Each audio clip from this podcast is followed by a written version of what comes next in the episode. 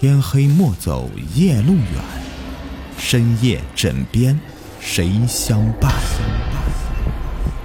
欢迎收听《灵异鬼事》，本节目由喜马拉雅独家播出。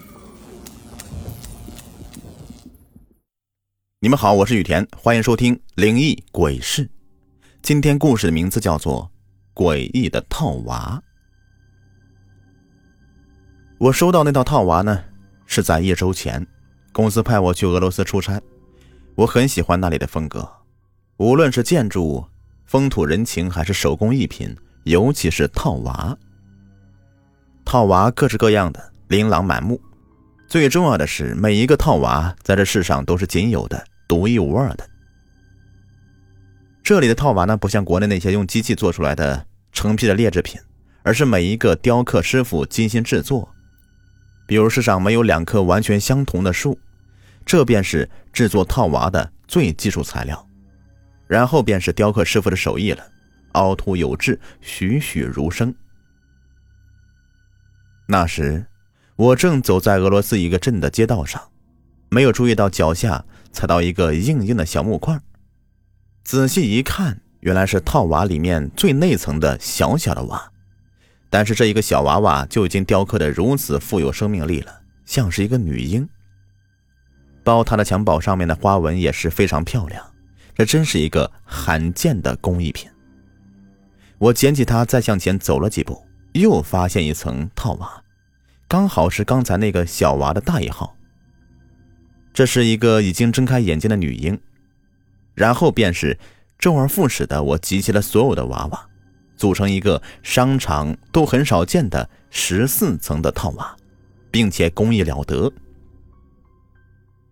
最后一层还是蛮大的，是一个成熟女人，浓密的睫毛，乌黑的眉毛，樱桃小嘴儿，还有瓜子脸。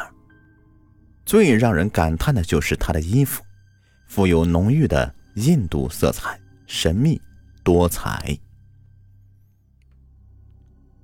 过了几天，我回国了。到家以后，我把那个套娃小心的拿出来。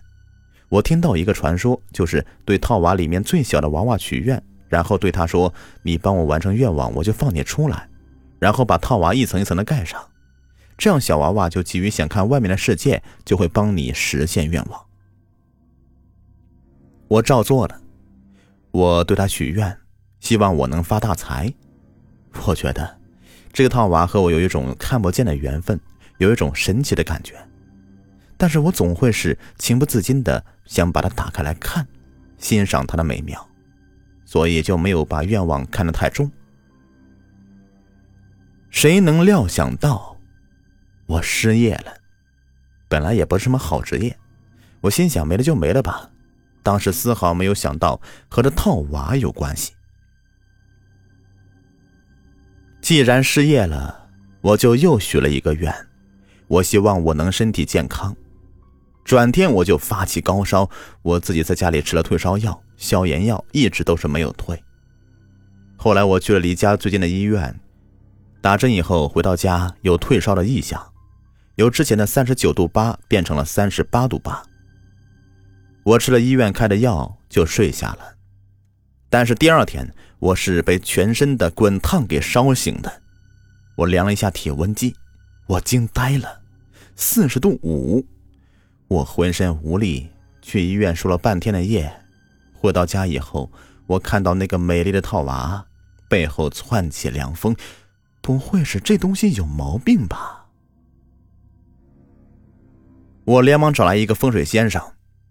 谁知道，那先生到我家的时候，竟不敢进门，说我家房子里有魂魄，但又不单纯是魂魄，是一种很邪恶的东西。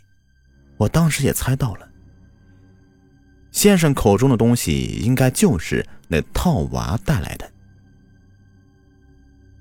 因为我给他加了很多钱，他才愿意进屋为我看到底是哪里出了问题。先生进门以后。直奔客厅沙发前的茶几上，那个美丽的套娃。这套娃是邪物，你所发生的一切都是这套娃造成的。先生拿起套娃，一层一层打开。我这才注意到那最小的娃娃，也就是那个襁褓里的婴儿，竟然睁开了眼睛。当时难道是我记错了？我记得我把他带回来的时候，他是闭着眼睛的呀。这套娃不是一般的邪物，你对他许过的愿望非但都没有实现，而且还能让你希望的事情往反方向发展。本身十四这个数字就是大凶数字，这十四层的套娃聚集太多怨气，你可以把它看成一个怨念的化身。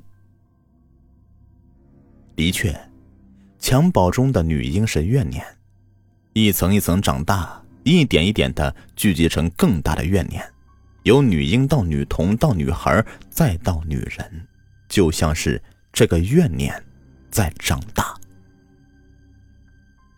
然而，你听到那些关于套娃的传说，无非就是对着里面的小娃娃许愿。可你这个娃娃是一个狠角色，他不会给你实现愿望，他会恨你把他关起来。如果你一直关着，自然没事儿。可是你又经常让他出来，这样他才会有机会破坏你的一切，他会让你的愿望永远实现不了，然后越变越糟。先生，那我现在该怎么办呢？我很害怕，我怕我会死掉。先生，既然是这个原理，那么我许一些不好的愿望，是不是就可以让我变得更好啊？不可以。女婴已经睁开了眼睛，这就说明他已经具备了判断能力了。后来，先生临走前给了我一张符，让我带在身上，说是多少可以压制一些怨气。果然还是挺管用的，高烧也退了。可是我该如何处置这个娃娃呢？烧了、扔了、送人？我是真的不敢再留这么个东西在我身边了。可是，可怕的事情它来了。不管我把这套娃扔到哪里，等我回到家的时候，它还是在茶几上站立着。那就只有一个办法了，毁了它。用火点着的时候，我有些惋惜。那么漂亮的一个娃娃就这样的被烧掉，真的好可惜呀！如果不是一个邪物，当真是一个完美的收藏品。晚上，我躺在床上看电视，A 镇一家小型别墅失火，很是奇怪，消防人员砸了好半天的门也没有打开，里面的人就这样的被活活烧死了。最后，从窗户进去确认死者的时候都很艰难。人都烧焦了，不好认了。最后听说那死者名字时候，我知道是我害了他，那个风水先生。之后的几年，我一直是相安无事，运气也好了起来，被一家薪水不错的公司给聘请了。今天买彩票还中了三等奖呢，就好像那个套娃没有出现过一样。这个忽如其来的好运让我震惊啊！反正俄罗斯那个地方，我是再也不敢去了，真的。好了，本集故事已播完，感谢收听。